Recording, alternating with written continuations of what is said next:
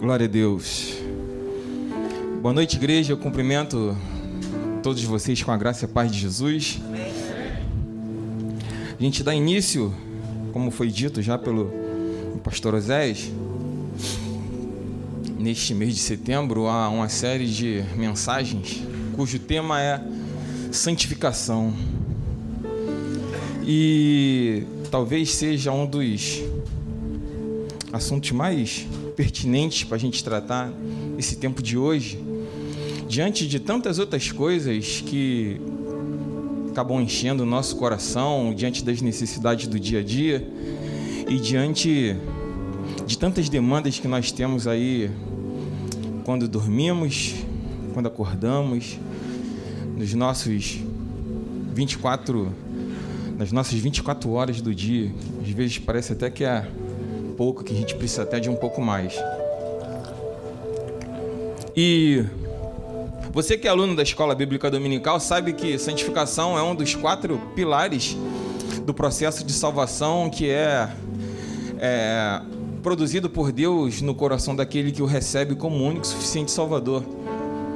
Foi dito aqui, e a, domingo agora nós retomamos a nossa programação da escola dominical. Você que já é aluno, seja bem-vindo, volte sempre. Você que ainda não é, tem a oportunidade de poder aprender um pouco mais da palavra de Deus. A salvação ela é uma obra de Deus realizada na vida do homem, ela é ela é complementada em quatro pontos: a justificação, a regeneração, a santificação e por fim a glorificação justificação e regeneração como algo instantâneo da parte de Deus. A santificação é o processo que nós, eleitos de Deus, passamos e vivemos para que possamos ser aperfeiçoados por Deus para o serviço e para a glória do nome do Senhor. E a glorificação é o final de tudo, é onde nós vamos ter o nosso corpo transformado, glorificado e vamos morar com o Senhor nos céus. E esse tema é, é bem desafiador. E eu tenho aqui algumas pessoas que fizeram parte é, da nossa jornada lá na Ebenezer, na nossa antiga igreja. Vocês vão lembrar de um movimento, né, de uma série de mensagens que o pastor Alex é, organizou e, e colocou lá na igreja, chamada Semana do Avivamento. Né, Vanessa? Lembra disso? E esse texto foi o primeiro texto que a gente vai ler foi o primeiro texto, foi o tema da mensagem da Semana do Avivamento, fogo no altar. O fogo arderá continuamente no altar e não se apagará. E eu sempre tive vontade, eu como um pentecostal raiz, clássico, todo mundo aqui que conhece, entende do que eu estou falando, eu sempre tive vontade de pregar esse texto e Deus nunca me permitiu e nunca interessante que nunca me direcionou para ele eu, durante um tempo que eu tenho de caminhada, mas aprove o Senhor que a gente pudesse falar hoje sobre ele. Então eu te convido a abrir sua Bíblia no livro do Levítico, no capítulo de número 6, a partir do verso 8. Nós vamos fazer a leitura inicial do texto. Levítico, capítulo de número 6, a partir do verso 8, eu vou ler na tela para que você possa, quem não tem a Bíblia, acompanhar. Falou mais o Senhor a Moisés, dizendo: Dá ordem a Arão e seus filhos, dizendo: Esta é a lei do holocausto. O holocausto será queimado sobre o altar toda a noite até pela manhã, e o fogo do altar arderá nele. Aleluia. E o sacerdote vestirá a sua veste de linho, e vestirá as calças de linho sobre a sua carne, e levantará a cinza quando o fogo houver consumido o holocausto sobre o altar, e a porá junto ao altar. Verso 11: Depois de expirar suas vestes, e vestirá outras vezes, e levará a cinza para fora do arraial, para um lugar limpo. O fogo que está sobre o altar arderá nele, não se apagará, mas o sacerdote acenderá a lenha nele cada manhã, e sobre ele porá em ordem o holocausto e sobre ele queimará a gordura das ofertas pacíficas. O fogo arderá continuamente sobre o altar, não se apagará. Eu vou ler e repetir o verso de número 11, que é um verso que a gente vai trabalhar um pouco em cima. Diz assim o verso 11: Depois despirá as suas vestes e vestirá outras vestes e levará a cinza fora do arraial para um lugar limpo. Verso 12, perdão. O fogo que está sobre o altar arderá nele, não se apagará. Mas o sacerdote acenderá lenha nele cada manhã. Diga, o sacerdote. E sobre ele porá em ordem o holocausto. Repita comigo: ordem, porá em ordem o holocausto. E sobre ele queimará a gordura das ofertas pacíficas.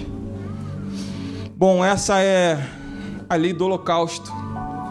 O livro de Levítico é o livro das leis, é, é, é uma espécie de constituição onde a gente vai entender e vai ver Deus estabelecendo algumas leis para o povo. E o povo que está na trajetória da saída do Egito em busca de chegar na terra prometida, ele é direcionado por Deus através de Moisés, e Moisés estabelece algumas das leis que são leis conhecidas como leis de holocausto. Nós vamos ver uma série de holocaustos, a gente tem uma série de ofertas e ofertas específicas para determinados pontos. E essa lei do holocausto, é, o sacerdote, como a gente já leu, ele pega o animal, o animal ele precisava ser um animal sem defeito, um animal puro, um animal limpo, e ele imolava o animal no altar. No altar, que era um altar de pedra, ele tinha madeira para que o fogo pudesse ser aceso. Então o fogo era aceso e o sacerdote levava aquela oferta e colocava ali. O fogo consumia toda a oferta que era colocada pelo sacerdote. O sangue do animal era derramado sobre o altar e, junto com as cinzas, como a gente leu, o altar, o fogo consumia aquela oferta. No outro dia pela manhã, o próprio sacerdote ele trocava de roupa e ele pegava e juntava as cinzas do que sobrava junto com o sangue e ia para fora do tabernáculo escolhia um lugar limpo e ali ele liberava aquelas cinzas junto com o sangue num ato de purificação. Esse ritual servia para purificar o pecado do povo. O sangue derramado pelo cordeiro servia como expiação do pecado. O pecado era encoberto, o pecado era perdoado. Deus recebia aquela oferta, se agradava daquela oferta e, e era liberado ali o perdão pelo pecado de Israel. E a gente olha nesse contexto do Antigo Testamento, a gente entende o valor dos sacrifícios e das ofertas de holocausto. Porém, como que eu consigo aplicar essa passagem no dia de hoje, tendo em vista que nós não somos o Israel citado no Antigo Testamento. E as pessoas tendem a desprezar e a menosprezar alguns dos ritos do Antigo Testamento por, pelo simples fato de se aplicar a um determinado tempo, a um determinado povo, numa determinada época. Mas quando a gente olha que os sacrifícios que eram feitos no Antigo Testamento apontavam para Jesus, a gente vê um Jesus cuja Bíblia vai dizer que ele é morto, e ele é morto como Cordeiro de Deus, cuja missão era tirar o que? O pecado do mundo. Jesus ele se torna para nós o sacrifício perfeito e completo, e na cruz do Calvário ele é morto ele se entrega para a morte, o seu sangue ali é derramado na cruz do Calvário, e o véu é rasgado do alto a baixo, e o escrito de dívida que nós tínhamos com o diabo foi cancelado. Diga para quem está do seu lado: você não tem mais dívida nenhuma com o diabo. Jesus pagou o preço na cruz. Bom, dívida com o diabo paga na cruz. E o sacrifício? Como nós podemos, a partir da cruz, oferecermos a Deus algo que se torne agradável aos seus olhos? Como que a gente consegue ser nesse mundo que jaz no maligno algo ou alguém cuja missão é produzir vida como sal e luz? Como que a gente consegue produzir alegria no coração de Deus e fazer com que aquilo que nós façamos para Deus suba e se torne algo agradável aos olhos do Senhor. Bom, através daquilo que nós conhecemos como santificação. A Bíblia vai dizer que um dos atributos de Deus é que Ele é santo. Deus é santo e ponto. E o termo do hebraico kadosh diz que ele é santo no esplendor inimaginável.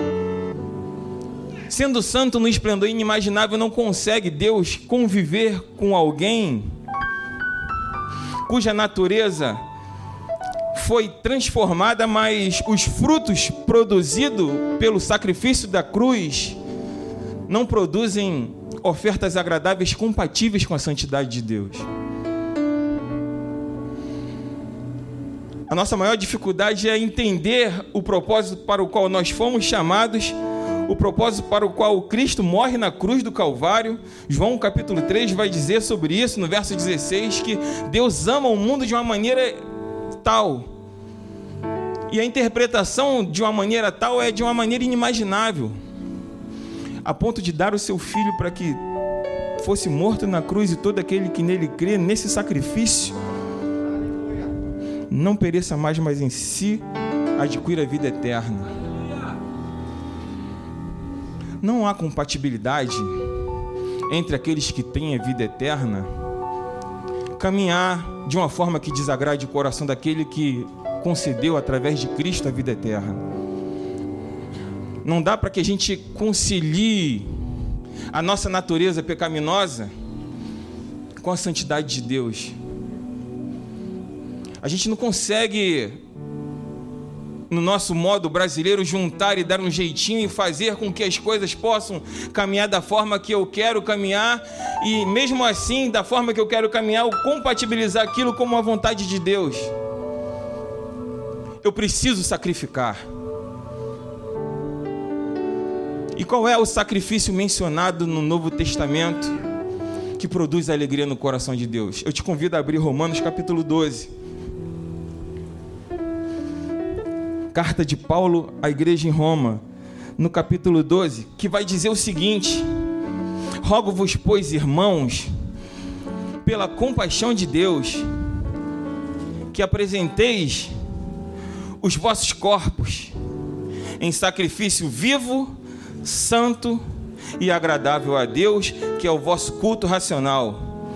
Apresenteis o que? Os vossos como que? Como sacri.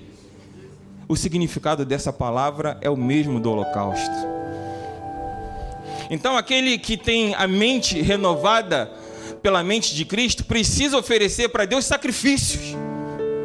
E que sacrifício é esse? Se no Antigo Testamento o sacerdote levava o animal morto para morrer e queimar no fogo que ardia no altar e que não apagava, no Novo Testamento, Paulo fala assim: vocês, como sacerdotes que são, afinal de contas, nós somos geração eleita, sacerdócio real e nação santa.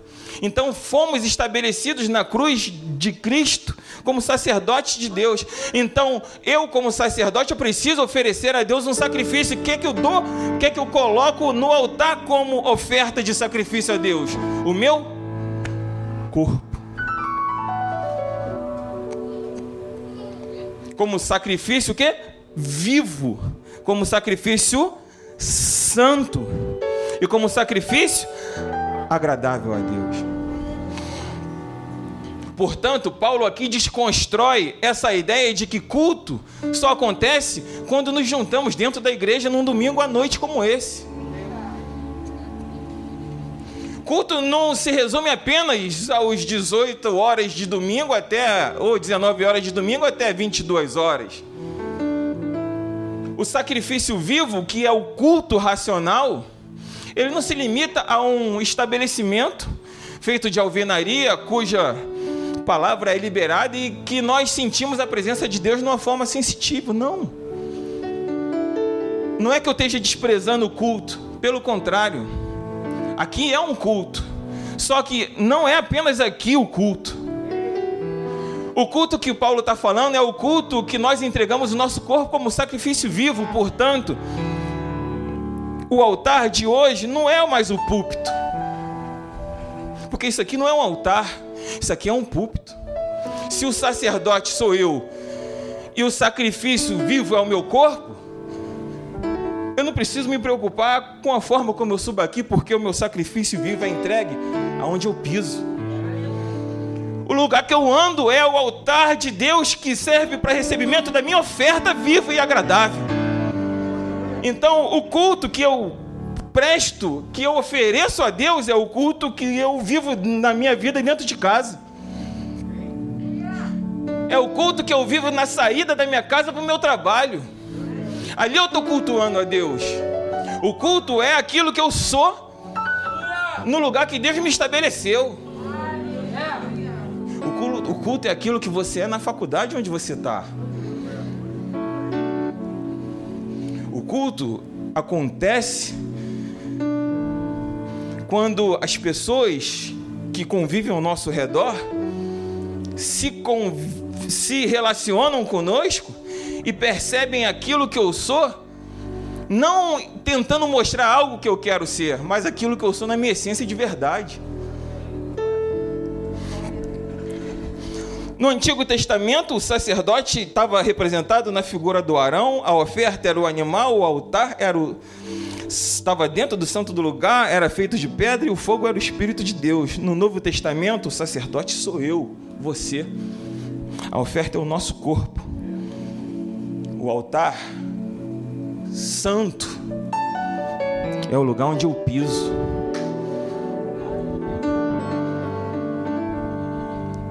O altar santo é o lugar que Deus estabeleceu você. Que tipo de oferta você tem oferecido para Deus? Porque o fogo, a Bíblia vai dizer, arderá continuamente no altar. Sendo o fogo a representação do Espírito Santo, o fogo não se apaga, ele está presente ali. O que é que ele está queimando de você? Que tipo de oferta você oferece para Deus? Qual é o cheiro que a sua oferta produz quando você apresenta ela no fogo? Porque o fogo em si não tem cheiro, mas a fumaça sim. Eu posso passar pela rua e sentir cheiro de fio queimando. E ali o meu sentido vai dizer que sim, tem um fio que está pegando fogo. Da mesma forma, tem uma borracha que está pegando fogo. Porque o fogo está consumindo aquele produto e aquele produto consumido gera um perfume e nós percebemos o perfume através daquilo que o fogo consome. Qual é o sacrifício que você está prestando para Deus? Será que Deus tem se agradado daquilo que você tem dado como oferta para Ele? Porque eu não sou, e falo isso sem problema algum, apenas aquilo que vocês veem de mim aqui. O meu culto, a minha oferta não se resume a ficar ali no canto, levantando a mão para Deus, chorando na presença de Deus. Eu tenho falhas, eu tenho defeitos, eu tenho questões a serem resolvidas no meu interior comigo mesmo. E a santificação é justamente essa caminhada, esse processo que eu vivo como oferta viva, santa e agradável e consciente, ciente de que eu não sou aquilo que eu preciso ser e que eu preciso melhorar naquilo que eu faço. O que não pode acontecer é a gente se achar e se encher de uma hipocrisia de achar que errado é apenas aquele que caminha conosco. Errado e quem tem pecado é apenas aquele que convive com a gente. É por isso que o Paulo vai recomendar em 1 Coríntios 11: Não julgueis para que vocês não sejam julgados pelo mundo. Só que o Paulo recomenda, mas ele não proíbe, porque a mesma forma como você julga alguém é aquela forma como alguém vai julgar você. Então, normalmente, quando alguém julga a gente, a gente grita. Porque ninguém aqui está tão pronto o suficiente para aceitar a crítica ali, e principalmente aquela crítica que tem um fundo de verdade. Porque isso machuca a gente. Ainda que seja uma crítica construtiva, nem sempre a gente está predisposto a ouvir. Ou quando a gente ouve, na nossa autoanálise, a gente nem sempre está disposto a entender que é aquilo que de fato a gente precisa melhorar. E isso parte da visão de alguém que me conhece apenas pelo estereótipo do que eu sou. E eu me preocupo demais com a opinião alheia a meu respeito. E parece que a opinião daquela pessoa ou das pessoas que me, que me circulam, que me envolvem, produz em mim um constrangimento tão grande. E quando eu paro e penso que aqueles que estão ao meu redor me conhecem tão pouco, diante daquele cujos olhos a Bíblia vai dizer que tudo vê, que tudo completa. Parece que o olhar de Deus já não produz em nós mais constrangimento porque a minha oferta, a minha vida consagrada a Deus se resume apenas àquilo que os outros pensam ao meu respeito, não aquilo que Deus pensa.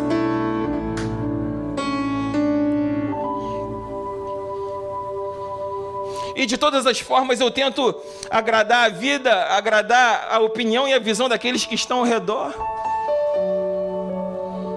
Quando na verdade a preocupação maior é agradar o Deus que tudo sabe.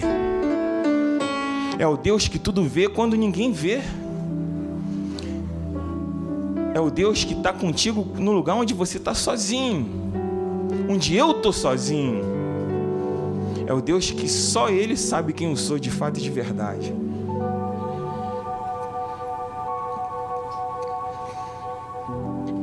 Se nós tivéssemos o entendimento e a preocupação que nós somos hoje, a oferta viva que produz alegria no coração de Deus, nós mudaríamos a nossa concepção acerca daquilo que nós fazemos e daquilo que nós pensamos. E não pensem em vocês que eu estou pregando isso para vocês, eu estou lançando para vocês essa palavra de uma forma tão natural, não porque eu estava ali até há pouco, quem percebeu, estava vendo que eu estava inquieto, incomodado, porque essa palavra veio no meu coração de uma forma tão grande que a vontade que eu tinha aqui era de entrar e pedir para alguém pregar no meu lugar. Porque por mais que vocês tenham informações a meu respeito, só eu conheço quem eu sou. E eu sei que se existe uma coisa que eu preciso fazer é mudar.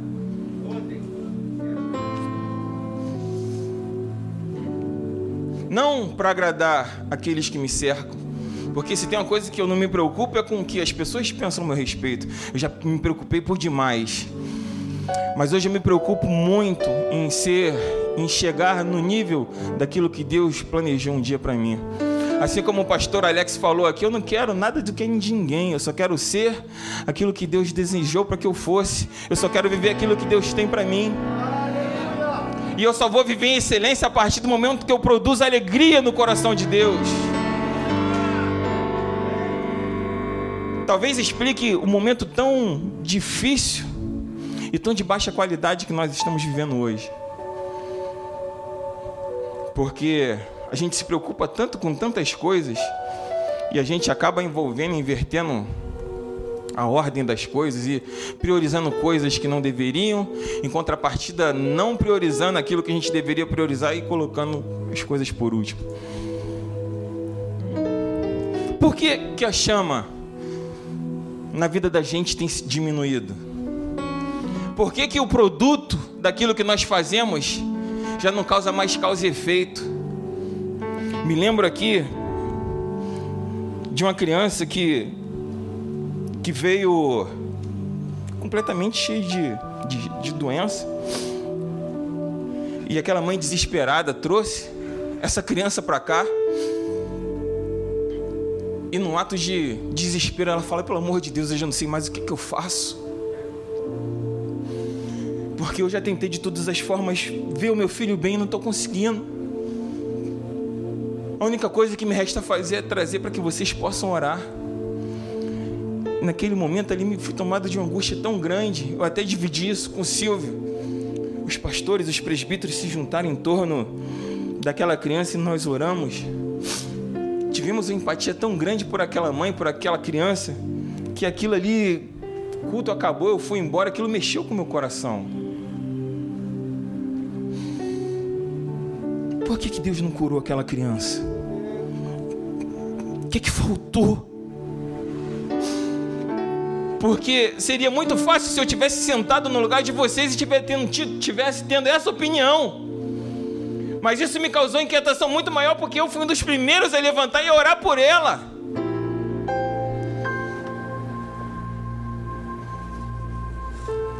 E aquilo mexeu com a minha mente de uma forma tão grande que eu fiquei inquieto. Falei, meu Deus, está faltando? Por que, que Jesus já não opera tanto quanto operava antes? Se a palavra de Deus vai dizer que Ele é o mesmo. E que Ele deixa para nós uma promessa de que nós faríamos obras ainda maiores. Talvez seja porque a oferta produzida pelo nosso culto não esteja agradando a Deus como deveria agradar.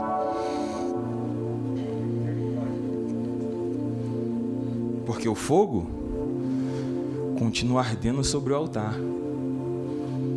Um fogo que não se apaga.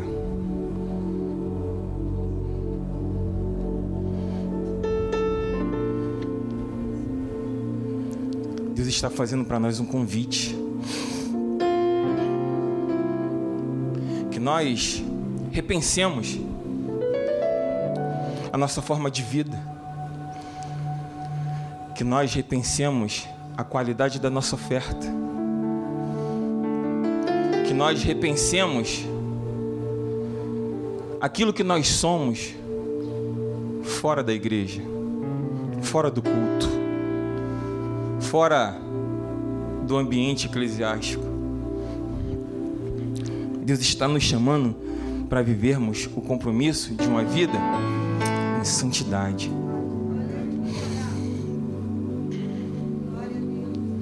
Não para que o nosso pecado seja apontado, porque diante da manifestação da glória de Deus, nosso pecado não é nada, mas para que a gente reconheça que nós precisamos mudar para que a qualidade do nosso culto seja melhor e para que a nossa oferta se torne uma oferta viva, santa e agradável a Deus. Entenda comigo nessa coisa, nessa hora, minha igreja. O culto que eu ofereço a Deus não é aquilo que eu ofereço aqui, mas o culto que eu ofereço a Deus é uma vida vivida e praticada debaixo da obediência de Deus. Você é culto, templo do Espírito Santo, e dentro de você existe uma chama que o texto vai dizer que arde continuamente. O fogo de Deus não apagou o fogo de Deus ainda arde. E o que preciso eu, Michel, o que você precisa fazer quando nós vemos uma fogueira e no nível do fogo dentro dessa fogueira está pequeno? Precisamos colocar lenha. Lembra do verso de número 13 que nós lemos? Que o sacerdote toda manhã levantava, pegava a cinza produzida pela oferta junto com o sangue, tirava as cinzas, colocava ao lado e colocava mais lenha. Colocava lenha para quê, Michel? Para que o fogo permanecesse ardendo. O sacerdote colocava lenha. Trazia oferta, o fogo queimava. Dormia, acordava, o sacerdote vinha, colocava lenha o fogo não se apagava porque havia alimento que produzia no fogo o impulsionamento dele.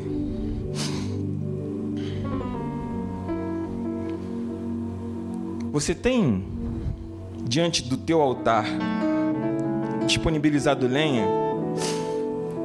O fogo está baixo. O fogo já diminuiu a potência tempos. E não venha você dizer que você não sabe, não percebe, porque você percebe, porque o fogo arde em você. O fogo arde em mim. E se existe uma coisa que o fogo produz em mim, é a concepção da justiça, da verdade e do juízo.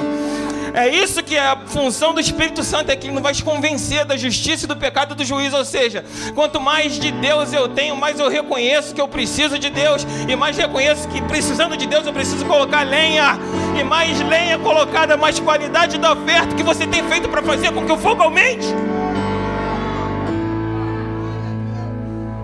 Afinal de contas, a oferta que você presta é para um Deus que é santo.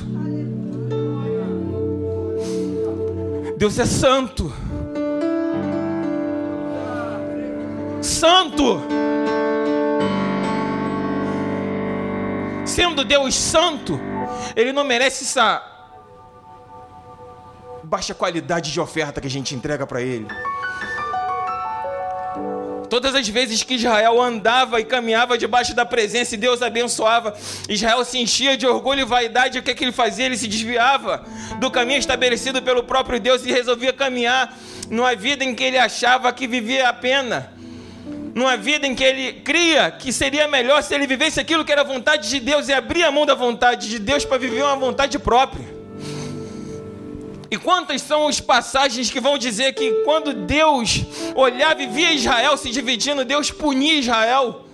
Mas a punição que Deus dava a Israel para que consertasse o caminho, para que voltasse ao plumo numa direção que era a direção santa estabelecida pelo próprio Deus. Eu não sou aqui fatalista de dizer que a sua vida está como está por causa do pecado, mas eu não sou imprudente de dizer que é por causa do pecado. E hoje Deus já, eu creio que Deus já não aperta como apertava.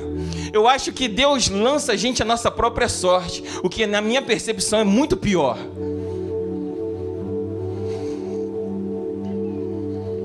Eu acho que a maior punição que Deus pode me dar é falar assim: você quer andar do seu jeito? Contigo mesmo, vai. Porque está provado mais do que em qualquer fato, em qualquer evidência de que desde o início Desde a primeira escolha no Éden, todas as vezes que Deus, em que o homem tenta escolher algo fora da vontade de Deus, ele só faz besteira. Haja vista Adão e Eva. Vê Ló e Abraão. Sejam sinceros com vocês mesmos. Quem teria o discernimento de fazer a escolha que Abraão fez diante de um cenário que ele e Ló viam? Abraão ele ajoelha, ora e pede a Deus discernimento e Deus abre os olhos de Abraão e fala assim: Abraão, é por aqui. O texto vai dizer que a campina era verde, era linda, bela, mas Abraão ele não se permite caminhar por aquilo que os olhos dele viam. Havia um direcionamento dado pelo próprio Deus pela vida de Abraão. E a Bíblia vai dizer que Abraão se torna amigo de Deus, pai da fé o homem que creu contra a esperança. Meu Deus do céu, quanta responsabilidade em cima de um homem que decidiu viver a vontade de Deus. E Deus honrou Abraão e fez com que Abraão vivesse tudo aquilo que Deus tinha estabelecido para ele. Talvez a chama esteja se apagando porque as nossas escolhas estão muito mais em cima daquilo que Deus pode dar do que aquilo que Deus é. Deus me deu uma alma que habita num corpo. Isso para os tricotomistas, ou oh, Deus me deu um espírito que habita num corpo. E o meu foco está muito mais no meu corpo do que naquilo que eu sou. O meu foco está muito mais na minha imagem. Não estou dizendo que você não deva tratar do corpo. Se deve, porque ele é templo do Espírito Santo. E você é responsável pela qualidade da sua vida, da sua saúde. Porém, isso não pode sobrepor aquilo que você é. Aquilo que Deus escolheu para que você fosse. Afinal de contas, o texto de Gênesis diz que Deus faz o homem do pó, cria a carcaça e chega lá e sopra o fôlego de vida a gente se preocupa muito mais com a carcaça. E o elo que nos conectava com Deus, que é o fôlego de vida, a gente já não alimenta mais. E uma escolha de Adão e Eva fez com que a morte viesse. E Deus já havia alertado.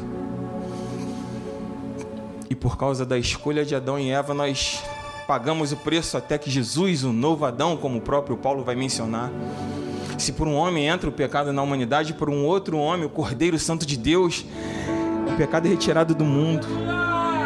Você já não vive mais debaixo do peso do pecado. Você já não tem em si o fardo de uma dívida que Cristo já pagou na cruz por você. O que é que você precisa fazer? Você se tornar aquilo que Deus planejou para que você fosse.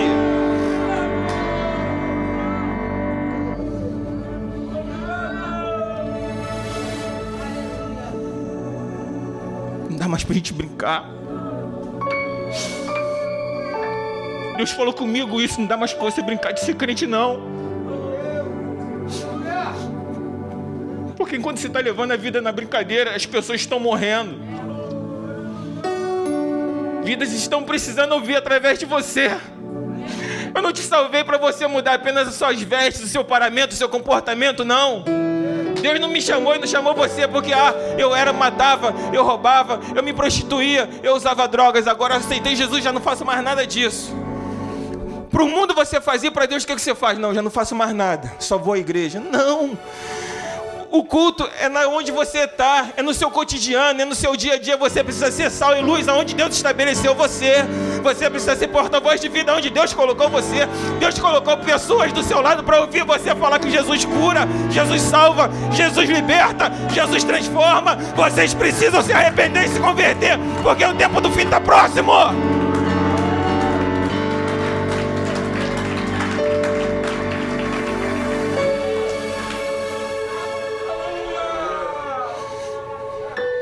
E a gente só vai conseguir isso quando a gente vive uma vida de santidade. Porque a nossa oferta é para um Deus santo. Deus tem misericórdia de mim, porque aquilo que eu produzo é para um Deus santo. Então precisa ser o meu melhor, precisa ser a minha prioridade.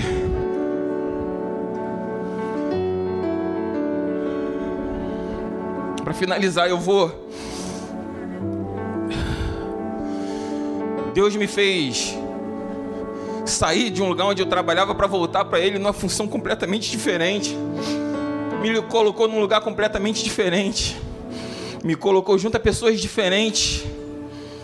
E eu ali na minha, preocupado apenas em performar bem, para agradar as pessoas e quem sabe ganhar um bom dinheiro no final do mês, porque eu sou profissional de vendas, eu sou comissionado e eu recebo aquilo que eu produzo. E de um tempo para cá, Deus tem me permitido viver coisas extraordinárias. Deus tem me feito avançar em áreas que eu jamais pensaria em avançar. Deus tem me levado a situações de conflito e de confronto, onde aquilo que eu estou vivendo está confrontando com aquilo que eu tenho como fé. E a preocupação vem na minha mente. E se juntou à preocupação do trabalho. E no trabalho, Deus me colocou um antigo chefe que. Só Jesus na causa. E eu caminhava com aquele rapaz, e aos poucos, de forma muito sutil, eu comecei a pensar como ele pensava, eu comecei a falar como ele falava, eu comecei a agir como ele agia. Daqui a pouco eu estava vivendo a vida que ele vivia. Até que um dia Deus falou comigo: Ei, desperta, porque se existe alguém que precisa ser influenciado, é ele por você. Você está me pedindo para te mudar e te fazer tantas coisas. E quando você entender que quando você precisa mudar primeiro, você vai ver que aquilo que você tanto pede vai acontecer. Então a sua preocupação não está naquilo que você está pedindo, mas tem que ser naquilo que você tem que ser, aonde eu coloquei você. E aí eu saindo de carro com ele, eu cheguei, ele depois de uma série de problemas, ele, cara, eu não aguento mais. A minha vida perdeu sentidos e isso, isso, aquilo. Aí Deus falou assim: agora é a hora, entra. Eu cheguei e falei para ele, cara, agora eu entendi o propósito de Deus ter me colocado aqui. Ele falou, como assim? Você sabe que eu sou da igreja? Cara, e hoje eu creio com todas as minhas forças no que, Clédson? Que Deus colocou você na minha vida para que eu pudesse dizer para você que existe um plano de Deus e um propósito de Deus para sua vida.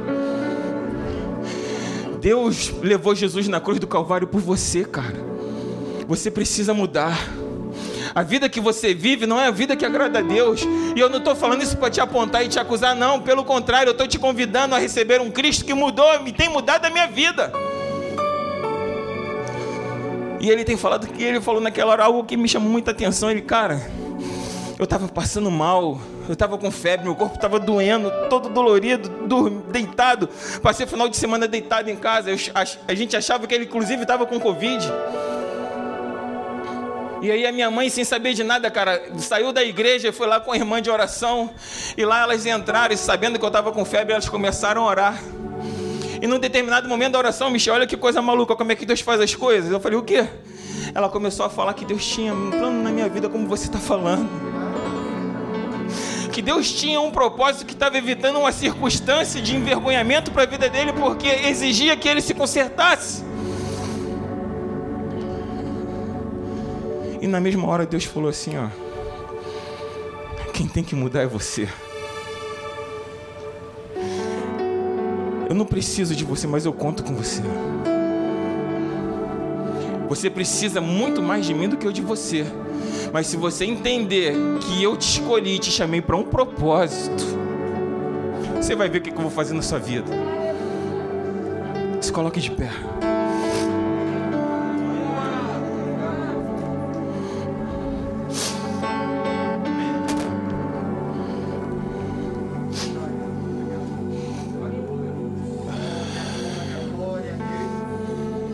Existem situações que acontecem na vida da gente em que a gente não procura e nem produz para que aquilo acontecesse. Eu estou falando para pessoas que estão vivendo difíceis, momentos difíceis e problemas extremamente complicados na vida. E ninguém tem o poder de se autoavaliar como você mesmo. Se você está aqui hoje e vive uma vida reta e santa diante de Deus e está passando por momentos difíceis, problemáticos, a ponto de fazer você desistir, eu tenho uma palavra de Deus para sua vida.